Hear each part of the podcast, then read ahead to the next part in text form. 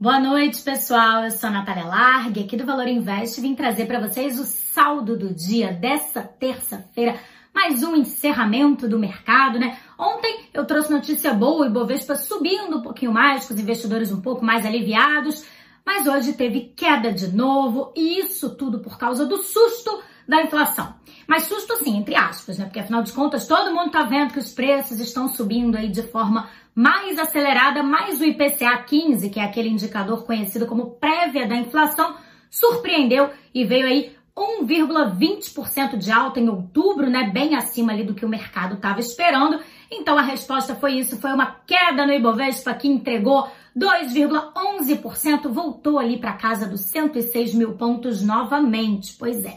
Mas se teve notícia ruim, né, surpresa negativa no mercado, né, com essa inflação vindo um pouco mais alta do que o esperado, veio notícia boa também, surpresa positiva, e nesse caso é na arrecadação de impostos que cresceu no mês de setembro, teve uma alta de quase 13% na comparação anual, né? E essa é uma notícia bem importante nesse momento que a gente está discutindo aí os riscos fiscais, né? Ou seja, o governo está precisando gastar mais dinheiro, está querendo gastar mais dinheiro e não sabe de onde vai tirar. Isso tudo fomentou aquela discussão que a gente viu na semana passada, né? Se vai ter furo no teto de gastos, se não vai ter, da onde que o governo vai tirar dinheiro, né? Isso tudo, inclusive, levou o Ibovespa na semana passada a uma queda de mais de 7%, pior desempenho semanal desde março de 2020, né? Então, essa é uma notícia bem importante que veio aí nesta terça-feira, terça-feira de dia de reunião do Copom, com a inflação mais alta. Inclusive, tem gente aí esperando uma Selic maior. A gente vai saber o resultado disso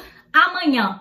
Agora, hoje também teve alta do dólar, que voltou a subir, subiu 0,27%, está cotado aí a R$ 5,57. Vamos ver como que vai ficar amanhã o mercado, como que ele vai se comportar, né? E claro, eu vou trazer as notícias aqui para vocês. Eu espero vocês amanhã de novo. Uma boa noite a todos.